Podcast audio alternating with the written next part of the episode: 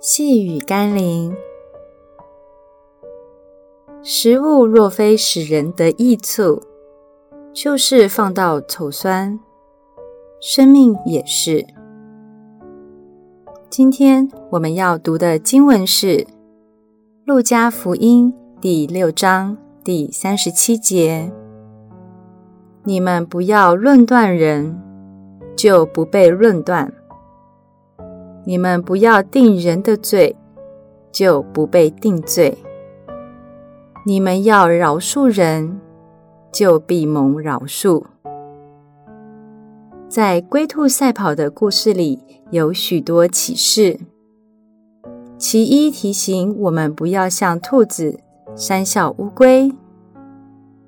你可以想象，如果兔子并不是论断、嘲笑乌龟。今天顶多就是因为偷懒而输了一场比赛，却不会反过来成为大家读这个故事时候的笑柄了。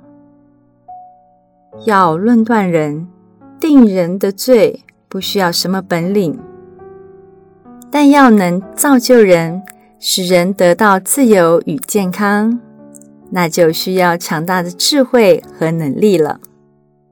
从我们看人、论人、待人的内容，可以看出我们只不过像兔子一般的幼稚和愚昧，或是我们真的像耶稣基督的门徒，可以用言语带出医治，用态度带出饶恕，用行动带出建造。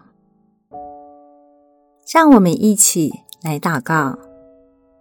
主耶稣，如果真要论断、定罪，那么我们没有一个人可以在你面前站立得住，也没有什么可夸口能换得你饶恕的。然而，你却愿意看我的价值，欣赏我优点的一面，并体恤我的有限和软弱。还接纳我做你的儿女，愿我也能以你的眼光和心去对待其他人。奉耶稣基督的圣名祷告，阿门。